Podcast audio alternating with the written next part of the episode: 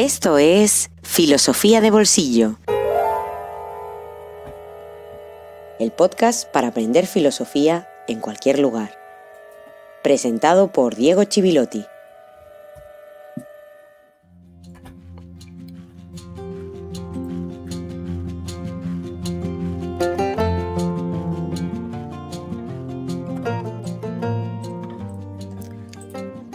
Buenas tardes y feliz jueves filosófico número 56. Día histórico en filosofía de bolsillo, primer directo.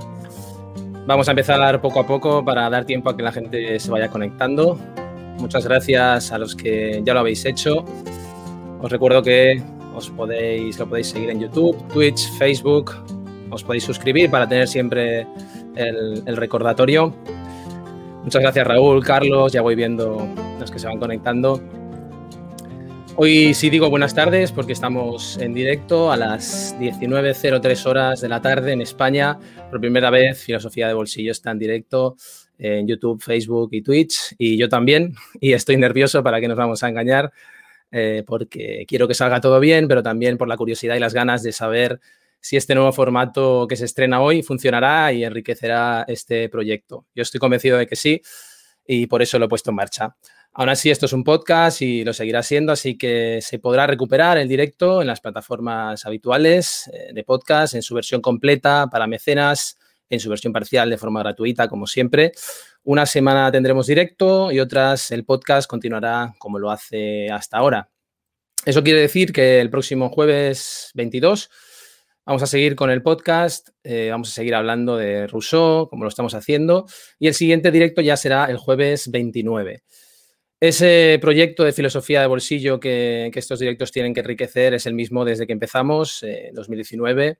Ofrecer herramientas para leer filosofía, darse cuenta de que todos somos filósofos, pero simplemente hay que dedicarle más tiempo para acceder a, textos, ideas, autores y sobre todo no dejarse intimidar, ¿no? Así, como, así es como entiendo la divulgación eh, que, queremos hacer, honesta, ¿no? Dentro de los propios límites, eh, procurar ser riguroso y, que sea una oportunidad para aprender. Bien, eh, también es para mí una oportunidad para aprender porque al recibir inquietudes, dudas, como voy recibiendo, al principio los podía ir respondiendo, pero, han llegado a, ser tantos que, que, decidí abrir un Patreon eh, priorizar a aquellos que apoyan el proyecto como mecenas, hoy, hoy son medio centenar, uh, pero más que la cantidad no tengo palabras para calificar la, calidad de ellos en el sentido del entusiasmo que transmiten, las ganas de saber, la inquietud intelectual y, últimamente en el canal uh, asociado de Telegram, las reflexiones, las preguntas que nos hacen llegar tan interesantes, de las que aprendo y que en estos directos voy a procurar ir atendiendo. En fin, como cada semana, este episodio se lo quiero dedicar a uno de ellos, a, Saulius. Espero que te guste este episodio y este formato que, estrenamos hoy. Sobre todo, muchas gracias por apoyar cada semana y cada mes Filosofía de Bolsillo y llevarlo hasta aquí que es mucho más de lo que imaginaba al, al, comenzar. Lo que vamos a tener en estos directos es, vamos a seguir con la sección Un libro en el bolsillo, para hablar de libros de los que merece la pena hablar, que se están publicando últimamente, también enseñándolos a cámara en este caso. Vamos a resolver dudas o aclarar aspectos que hayan quedado poco claros gracias a las dudas que nos hacen llegar los mecenas en Telegram o en los mensajes y correos que voy recibiendo. Hoy será algo diferente al ser estreno y al hacer esta introducción y, y al tener también un invitado especial, como os anunciaba. No sé si nos dará tiempo ni cuánto tendremos, pero lo intentaremos y si no, el próximo día es cuando empezaré a, resolver esas cuestiones.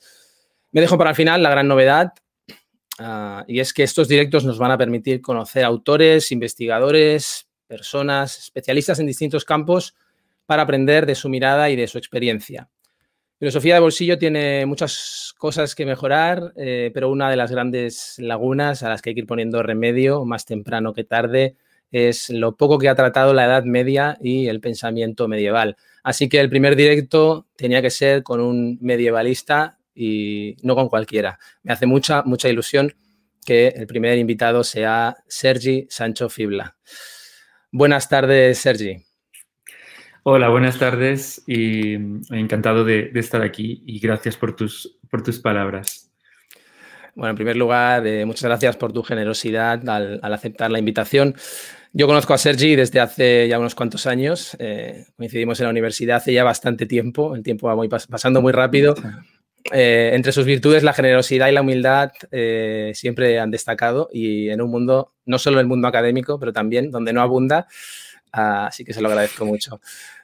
Sergi Sancho Fibla, os lo presento rápidamente, nacido en Alcanar en, 1987. Si hay algo que digo que no es correcto, por favor, Sergi, eh, corrígeme. Eh, ahora en Madrid, actualmente, eso sí, investigador en la Universidad de Lovaina, en Bélgica. Eh, en 2018 vio la luz Escribir y Meditar en la editorial Ciruela, fruto de su investigación doctoral sobre la obra de Marguerite Duant, Cartuja del siglo XIII, donde por primera vez se hace un análisis de, toda su producción. Bien, ahora estás en Madrid. Eh, los últimos días parecía la segunda capital de Francia. Eh, ¿cómo, estás viviendo, ¿Cómo estás viviendo la pandemia y, cómo te está afectando a ti en Francia? Em, pues eh, mira, la verdad es que sigue siendo la, segunda capital de, Francia porque hace nada, dos días que estoy aquí, pero creo que, oigo más francés que, español, sobre todo en las terrazas. Eh, en efecto, después estoy en, eso, en, un periodo un poco itinerante eh, para, mm, con trabajo de, archivo, entonces por eso estoy en, Madrid, pero si no, efectivamente he estado viviendo aún en, Francia todo este año. Y allá pues sí, la pandemia se vive quizá un poco peor que aquí porque los bares están cerrados. Y mm, los franceses tienen muchos defectos, pero uno de ellos no es que no vayan al bar, por ejemplo, como, como los escandinavos, ¿no? Em, entonces, el, tema de tener los bares y cafés eh, cerrados, la verdad es que afecta muchísimo a la, salud mental de, todo el mundo. Claro, claro, sin duda. Y si no me equivoco, antes de, la pandemia, eh, fuiste parte de un grupo de visionarios, entre comillas, eh, porque participaste en un libro colectivo sobre el contagio que se editó en París en otoño del 2020, creo, y que será publicado en inglés próximamente, como Culturas del Contagio. Tengo que tener el contagio en un sentido más amplio, ¿no? Que en un sentido médico. Sí, sí, porque realmente e, es un proyecto que nació el año anterior a la pandemia, en 2019, y justo se publicó, o sea, creo que fue en mayo eh, del año anterior, o sea, del, año, perdón, eh, pasado. Entonces, realmente fue mejor imposible en términos de, timing. Y sí, es, un proyecto que sale desde el, Centro de Recherche Historique, el Centro de eh, Investigaciones Históricas de la Escuela de Altos Estudios en Ciencias Sociales, que es un, un centro de estudios muy heterogéneo y muy abierto a, sobre todo, la mirada antropológica y sociológica del pasado. Y, la verdad es que mm, siempre hay proyectos de este tipo, pues ha, habido otros, eh, cualquier tema posible. Y en este caso querían trabajar sobre, sobre contagio, pero desde esta vertiente o desde esta mirada que a mí me habla mucho, que, que realmente me, siempre me ha, me influenciado desde mis eh, comienzos, que es la mirada de la antropología histórica, es decir, mirar al pasado con preguntas y con cuestionamientos propios del, antropólogo. Y de ahí salió, por tanto, culturas del contagio. De, eh, hecho, en, em, en, francés es de la contagion, es decir, eh, sobre el contagio. Sobre el contagio. Un poco como los, títulos esos latinos, eh, de algo. Y, ahora saldrá eso en, la, en el MIT Press como Cultures of Contagion. Mm. Sí, no, genial, la verdad es una, gran edición, pero son, eh, más allá de, mis contribuciones, que son muy, muy escuetas y, un par de capítulos banales, exacto, son dos, capítulos. Hay grandes autores que, habla, que escriben en este, en este eh, libro y lo recomiendo muchísimo porque hay muchos temas posibles, está en el índice, eh, desde, qué sé yo, cuestiones de objetos, cuestiones de, evidentemente de, pandemias, pero también de eh, contagios de ideas, contagios, eh, qué sé yo, más bien sanguíneos, en fin, cualquier cuestión eh, que vaya en torno al contagio. Entonces, a partir de estos temas, cada uno tenía que proponer un estudio de caso que ilustrara el tema. Y yo propuse dos porque se me ocurrieron dos. Claro, claro, muy bien. Precisamente sobre tus intereses, eh, quería, quería preguntarte un poco eh, tus líneas de investigación, eh, tu interés desde hace tiempo en, en las formas, bueno, la literatura femenina medieval, en las formas incluso heterodoxas de espiritualidad, podría decir, o las que no tenemos muchas veces presentes. ¿Cómo, cómo llegas un poco? ¿Fue primero un interés en la Edad Media como época o en tu carrera Mm, sí, yo creo que, más que interés en, literatura medieval, en filosofía medieval o en historia medieval, la, cuestión era lo medieval, evidentemente, aquí es el, denominador común. Mm. Y yo creo que si la Edad Media desde hace ya bastante tiempo, eh, lo, o sea, lo tenía claro que, era lo mío en el sentido de que no, no que se me diera bien, ni mucho menos, porque es, difícil, sobre todo al principio, es, muy difícil entrar en, en este periodo sino que simplemente mm, me planteaba muchas preguntas. Y cuando te, te, planteas muchas preguntas, significa que te atrae, que te, tienes curiosidad y que no lo entiendes. Y el hecho de no entender, yo creo que es lo, que te empuja a, este, este, mundo. Además, tengo que decirlo, eh, eh, todo lo que es el fenómeno religioso no por, yo no soy creyente, no es una cuestión personal, sino que, yo creo que... Supongo que te lo preguntarán bastante esto, ¿no? Sí, muchísimo, de verdad. Siempre que haces historia religiosa y cuestiones afines, siempre te, lo preguntan, ¿no? Pero mm, es que no hay, no hay lugar, es decir, eh, no tiene sentido eh, lo que yo piense, lo que yo crea, sino que eh, parece que el fenómeno religioso, otra vez, desde un punto de vista antropológico, antropológico, es apasionante, o sea, me parece ya sea en una tribu de Papua Nueva Guinea como en el judaísmo, qué sé yo. Claro, claro. Un poco siendo la estela de un Mircea Eliade, ¿no? esa, esa, visión, ¿no? Bueno, yo tengo muchas reservas con Mircea Eliade. reservas? Sí, sí, pero bueno, está, muy bien, ¿eh? Y en su época está muy bien, claro. pero tengo algunas reservas, sí. Perfecto. Eh, sobre la vida monástica femenina, ¿no? La transmisión del, transmisión del, del conocimiento en conventos sería sería unas, tu, línea de tu gran línea de investigación, una de las principales, ¿no? Ahora, eh, leía sobre este proyecto de paisajes monásticos, ¿no? Que hay, que hay un gran movimiento espiritual, especialmente a partir del siglo XIII, ¿no? protagonizado por mujeres. Eh, me gustaría que un poco valoraras si, si, todavía hay mucho trabajo por delante, supongo, eh, respecto a esta, al papel de la mujer en esto, ¿no? La historia de la mm. mística también. Exacto. Para, yo creo que me estoy como forjando un poco la idea de qué, quiero hacer realmente en, como, como, investigador. empiezas una tesis, pero eh, estás un poco eh, mirando al, vacío o mirando al precipicio y te lanzas y a ver qué sale. Y poco a poco, pues vas pensando realmente por qué he hecho eh, estas o sea, las diferentes selecciones que, he tenido en mi vida profesional. Y yo creo que el tema de, de, la transmisión del conocimiento es lo que siempre me ha, me ha interesado.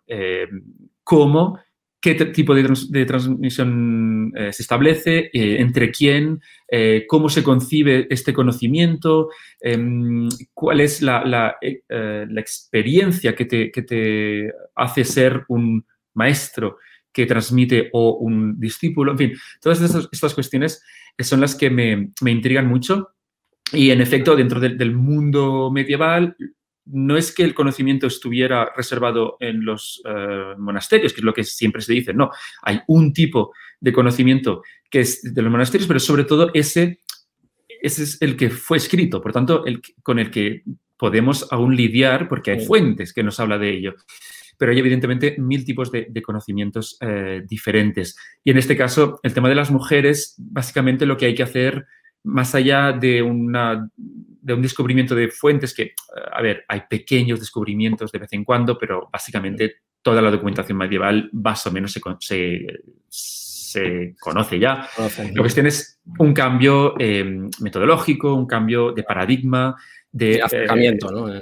Exacto, y de, y de, replantearse sobre todo categorías de estudio. Las categorías de estudio que fueron forjadas en el 19 y que pesan como una gran losa que mm. llevamos aún eh, encima todos, creo. Sí, totalmente. El 19, muchos estudios históricos de... Ahora pienso en la música, ¿no? que es quizá lo que conozco también más, eh, el romanticismo. Eh, y, respecto a esto, el monaquismo femenino, ¿no?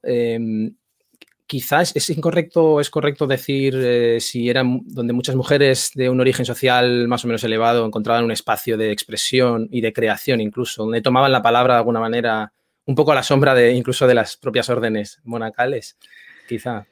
Sí, claro, no, se puede ser eh, universalista en ese sentido, no, siempre era así, pero en muchos casos es evidente que sí, eh, que era un espacio de, libertad. Estas son ideas que surgieron ya en los años 70, 80, eh, los primeros estudios feministas que dijeron, bueno, es que quizá no tenemos que ver los votos religiosos como un, solo un fenómeno de dominación o de, desintegración del yo, cuestiones así, sino más bien como un, espacio en el que se podía desarrollar una vida interior, pero también una vida cultural, una vida eh, pues, intelectual, eh, etcétera. Sí, sí, te daba las armas para realizarlo, aunque todo dependía evidentemente de, los, eh, de tus propios recursos y de los recursos del convento que normalmente estaban en, en relación, claro. Sobre los especula, te, quería preguntar, eh, este género que tiene una larga tradición, ¿no? Ah, hablas también de tres tipos de speculum y al, que pertenece Marguerite Duan eh, sería un espejo donde reflejarse, digamos, o un, ideal al que tender y transformar tu vida. Ah, te quería preguntar si lo primero que me viene a la cabeza es si no tenemos especula o, o qué sería un speculum actual o si han desaparecido o se han transformado, porque también existen los speculum uranicum, creo que es, eh, que presentan un fin del mundo. E, el fin del mundo nos lo presentan cada día, ¿no? En, los medios de comunicación, pero sí, no sé qué. Claro, em, no, es interesante la idea del, del, speculum, del espejo, ¿no? El espejo como algo que refleja eh, la realidad y los espejos, por ejemplo, eh, que son puramente enciclopédicos. Eh, Exacto. Hay los espejos eso de, que reflejan una condición moral a la que hay que tender. y hay los que reflejan eso, el, futuro. Yo creo que sí, ahora tenemos cantidad de especula morales. todos los libros de, de autoayuda podrían ser que sean más buenos o, peores, en fin, que, no, seré yo el que los juzgue, pero, pero la cuestión es que sí, yo creo que eh, en realidad eh, esta, es una clasificación también nuestra de, los eh, investigadores. Ordenar. yo creo que lo importante aquí es el concepto del especulum, es decir, el, concepto del espejo. ¿Por qué? Porque la realidad está allí ya. No hay que crear nada. Tú no estás creando nada en la escritura, sino que estás reflejando. Estás reflejando lo que Dios te ha dicho o lo que ves en el mundo o lo que el, o sea, el mundo en tu papel o eh, eso, la condición eh, moral está reflejada en el, en el texto. Tú lo estás creando porque la idea de la creación, de la innovación, esto es es, romántico. Siglo XIX. Esto me recuerda el, concepto de, organista como eh, el, compositor, el organista que organiza sonidos que ya están. Eh, otra vez, ¿no? Eh, tiene implicaciones estéticas, o sea, artísticas. Absolutamente, Y de ahí, la importancia de, la, memoria. Es que mm, yo creo que también en todos los, ámbitos del conocimiento tiene que tenerse en cuenta el tema de la memoria como base creativa.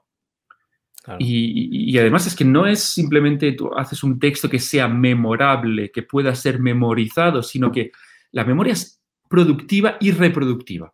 Productiva porque son unas bases sobre las cuales te basas para crear. Y esto realmente está más que demostrado. Hay, las, máquinas retóricas, por ejemplo, del siglo XV, siglo XVI, que eran como una especie de, diagramas que tú eh, combinabas. Eh, Sí, eh, bueno, es que, claro, me viene a la mente Leibniz, eh, Caramuel, Juan de Caramuel en español. Es un autor que se conoce muy poco. Muy poco. Si no lo conocéis, anotadlo. Juan de Caramuel es espectacular. Es, un Vamos em, polaco-español, judío, eh, que recibió todo el conocimiento de, de y que desarrolló también su, propia filosofía muy en este sentido de eh, buscar la combinación que crea, la combinación de cosas que, que crea. Bien, yo voy a, he visto alguna pregunta, eh, una pregunta, por ejemplo, Michelle preguntaba algún libro que, pudiéramos recomendar. Yo me voy a permitir responder primero, eh, mostrar la portada, porque se me ha olvidado, se me ha olvidado coger el libro Escribir y Meditar de Sergi, Sergi Sancho. Os voy a mostrar porque editado en Ciruela en 2018. Ah, aquí tenemos el, sobre la, obra de Marguerite Duang, Cartoja del siglo, siglo XIII. Ah, no sé si tú, Sergi, tienes alguna recomendación. Supongo que se refería a Michelle a algún libro un poco para entrar en todo esto que hemos ido hablando, hay muchos. Sí, yo creo que si, si busca, yo estoy muy, eh, muy influenciado por, por la, la, la, escuela de Haas, ¿no? De, del grupo Haas de, de, Barcelona.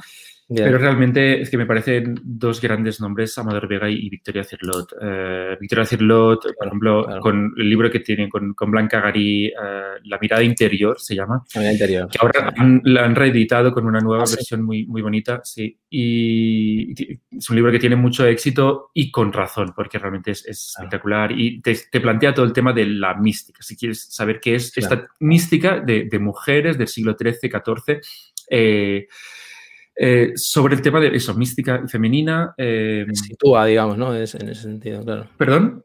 Te sitúa de, de, en ese sentido. Exacto, y sobre todo en el, en el, sentido de estar recu recuperando, de este surgimiento del yo, del, del yo, por qué y, y, cómo. Y luego, más desde la vertiente filosófica, Amador Vega eh, tiene algunos libros también eh, maravillosos. Sí. Yo el, recuerdo el de Descartes. Exacto. Porque Descartes el, me interesaba mucho, pero el fruto de la nada, ¿no? El, el, la introducción que tiene del fruto de la nada es, es maravillosa y, y, luego, en fin, eh, ha, ha, publicado mucho Amador Vega, pero yo creo que es, es una, una, referencia eh, brutal para entender que eso, que la mística tiene que estar dentro del, del currículum, del cursus, del, del, del, ámbito de la filosofía eh, y que no puede hacerse filosofía sin tenerse en cuenta, por lo menos, este pensamiento eh, místico, ya sea medieval, moderno o contemporáneo. Claro, claro, exacto. Exacto. Bien, pues Sergi, agradecerte, agradecerte mucho el rato este que, que nos has dedicado. Ahora estás en Madrid eh, rebuscando ¿no? en, en archivos. eh, creo que tienes un trabajo entre manos sobre, sobre Constanza de Castilla. Y, en fin, bueno, sí, Sí, sí, bueno, estoy trabajando sobre un manuscrito eh, en particular, eh, sí, sí, un, un, devocionario se le llama, pero un libro de, de liturgia escrito por, por, Constanza de Castilla, una, Constanza. una eh, priora de, de dominica de, de, Madrid. Mm. De Madrid. Bien. Estoy consultando que, bueno, los mecenas en Telegram estaban, estaban escribiendo uh, por si había alguna duda más. Uh, en fin, te deseo sobre todo buen, buena estancia en Madrid, aprovechando lo que no se puede hacer en Francia, quizá. Y, y, en fin, y que nos podamos reencontrar de forma presencial en algún momento uh, y que tengas un buen regreso a, a, a, Francia. Francia nos ha robado a Sergi, al talento de, de, Sergi de alguna manera, pero siempre puede estar de vuelta ¿no? para compartir sí. con nosotros. No, no, no, no. O sea, eh, es puramente eh, temporal o eso quiero, quiero pensar eh, la estancia en, en, en, Francia. En todo caso, eso, ojalá podamos vernos eh, todos en general, no solo tú y yo, sino todo el mundo.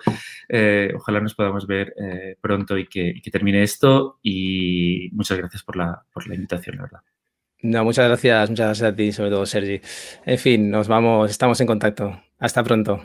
Bien. Bueno, en fin, eh, ahora hemos, hemos estado este rato con Sergi, vamos a continuar, vamos a continuar y lo vamos a hacer con, con una de las secciones habituales eh, en el podcast.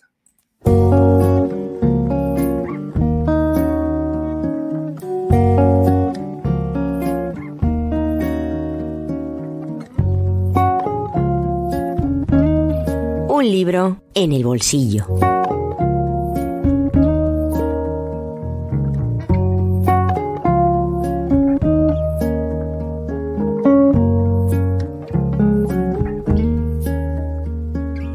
Bien, hemos hablado ya de, de Descartes, en filosofía de bolsillo, de, de Hume, eh, ha aparecido Montaigne, Montaigne el, ha aparecido el escepticismo.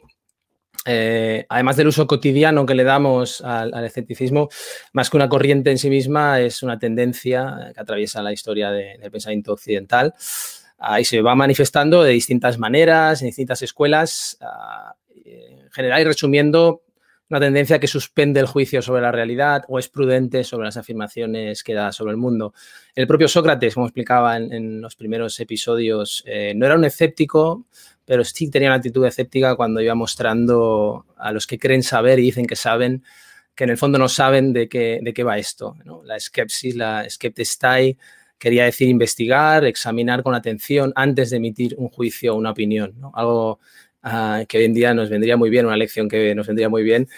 Uh, yo creo que, por otra parte, vivimos en tiempos eh, en los que menos escepticismo se manifiesta. ¿no? Todo el mundo está muy seguro de todo y tiene la necesidad además de emitir un juicio definitivo, cerrado, antes de, reflexionar o de contrastar.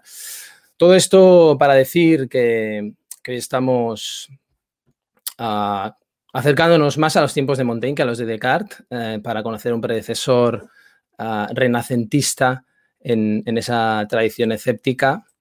Uh, me refiero a Francisco Sánchez, eh, médico y filósofo de nacionalidad disputada, un poco española, un poco portuguesa, al que Menéndez Pelayo, historiador eh, intelectual importante español, clasificó ni más eh, entre, uno de los precursores españoles de Kant, es decir, palabras mayores, y, e incluso llegó a decir que la filosofía de Descartes se había formado con despojos de la filosofía española, especialmente la de Francisco Sánchez.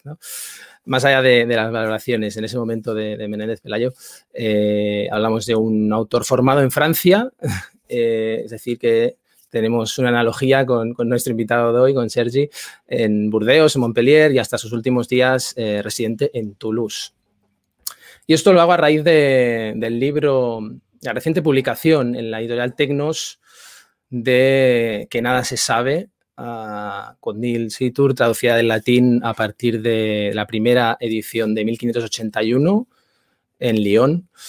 El escepticismo de Sánchez eh, tenía mucho que ver con la búsqueda de un método riguroso so, para conocer la realidad. ¿no? Esto es lo que a él le preocupaba y la imposibilidad de buscar también los principios últimos.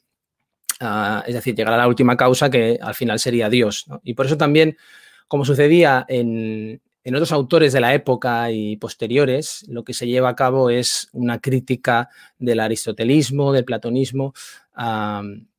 Especialmente de la teoría del conocimiento. ¿no? Es decir, que, que, pese al título, que nada se sabe, eh, ojo porque es una especie de clickbait de la época, porque lo que pretende Sánchez es, eh, no es destruir todo o, o, caer en un relativismo, diría, sino que no hay manera de, eh, sino que hablar de la fundamentación del conocimiento científico, fundamentación de, la naturaleza y, también de nosotros, ¿no? el conocimiento de nosotros mismos a partir de la experiencia uh, que es la herramienta más fiable como seres limitados que somos uh, para él, pero que necesitamos fundamentar. Es decir, no de que no sabemos, sino que es necesario saber bien. La introducción uh, en esa edición de, de la traductora eh, es de esta edición crítica, María Asunción Sánchez Manzano, que es filóloga, profesora de, la Universidad de León. Puede ser algo abrumadora, algo académica, eh, pero me parece excelente y tiene un gran valor para poder situar sobre todo adecuadamente a, Francisco Sánchez en el contexto intelectual de su época y además nos permite entenderlo como un gran humanista que fue con un pie en la antigüedad eh, clásica otro, y otro en lo que después sucedería.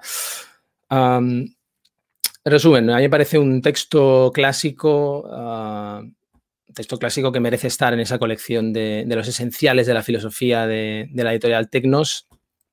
Uh, como suele suceder también en otros libros de esta colección, sin cargarlo de notas, pero con anotaciones también que lo hacen, muy útil. Siguiendo también con, para no perder la costumbre del de, de formato habitual, eh, en el que suelo hacer una pequeña cata, suelo leer un fragmento, eh, voy a leer un pequeño fragmento de que nada se sabe de la edición que eh, se edita en Tecnos, de la el momento en el que Francisco Sánchez se dirige al lector y nos dice lo siguiente. El deseo de saber es innato en el hombre. A pocos se les permite querer saber. El saber se concede a bastantes menos. Y a mí la fortuna no me ha favorecido más que a otros. Desde los primeros momentos de mi vida, aficionado a observar la naturaleza, buscaba saber todo en detalle.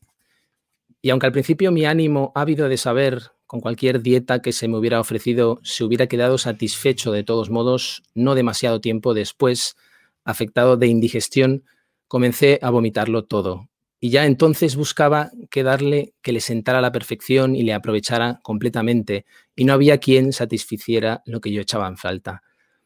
Revisaba las enseñanzas de los que me habían precedido, examinaba el pensamiento de los contemporáneos, me respondían lo mismo. No había nada en absoluto que me diera satisfacción.